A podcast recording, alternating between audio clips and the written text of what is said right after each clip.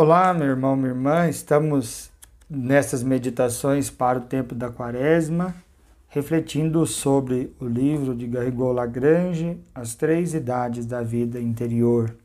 Continuemos a nossa meditação invocando a presença da Santíssima Trindade. Em nome do Pai, e do Filho, e do Espírito Santo. Amém. Muito bem. Garrigou Lagrange escreve sobre a vida eterna prometida por Jesus. Então, nós precisamos saber que a vida eterna é fonte da vida interior. Né? Nós buscamos cultivar a vida interior porque aspiramos à vida eterna. Então, na, na realidade, esta vida interior é o germe da vida eterna.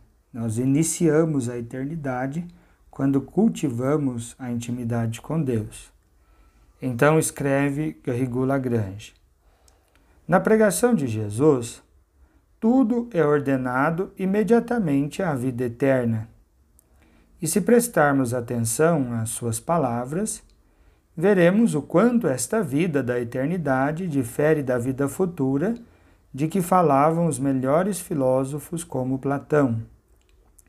A vida futura de que eles falavam era seus olhos de ordem puramente natural, e eles se referiam a ela como um risco que vale a pena correr, sem terem sobre ela certeza absoluta. O Salvador, porém, fala com a segurança mais absoluta não somente de uma vida futura, mas da vida eterna superior ao passado ao presente e ao futuro. Vida totalmente sobrenatural, medida segundo a vida íntima de Deus, na qual ela é uma participação pelo único instante da imóvel eternidade. Então, nós observamos que o autor nos leva a compreender que a pregação de Jesus estava toda ela ordenada para nos dirigir a compreender a vida futura, a vida eterna. Então, nós aqui percebemos uma grandeza diante da realidade de que nós somos muitas vezes tentados a entender o ministério de Jesus apenas no sentido material, olhando apenas e tão somente para este mundo nós observamos que tudo aquilo que Jesus ensinou, todas as curas que ele realizou, todos os gestos, os sinais, eram em vista do anúncio da vida eterna. No fundo, Jesus anunciava a eternidade em cada cura que realizava. Anunciava que ele é o Salvador, que ele é a saúde plena. Então, a pregação de Jesus, quando lemos os evangelhos, nós temos que lê-la dentro desta perspectiva, da perspectiva do anúncio da eternidade. Mas o que Garrigo Lagrange está nos mostrando é a diferença entre a vida eterna anunciada por Jesus e a vida eterna ou vida futura anunciada pelos filósofos. A vida futura que os filósofos falavam era uma vida puramente natural. Né? Então, nesse sentido, nós não temos um anúncio de algo absoluto, de uma certeza sobrenatural, apenas e tão somente uma continuação desta realidade natural. Diferentemente, Jesus fala de uma eternidade absoluta, de uma vida plenamente superior a essa, que nada se parece com essa vida, nem com aquilo que vivemos no passado, nem com aquilo que estamos vivendo agora e nem com o futuro. É uma vida totalmente superior.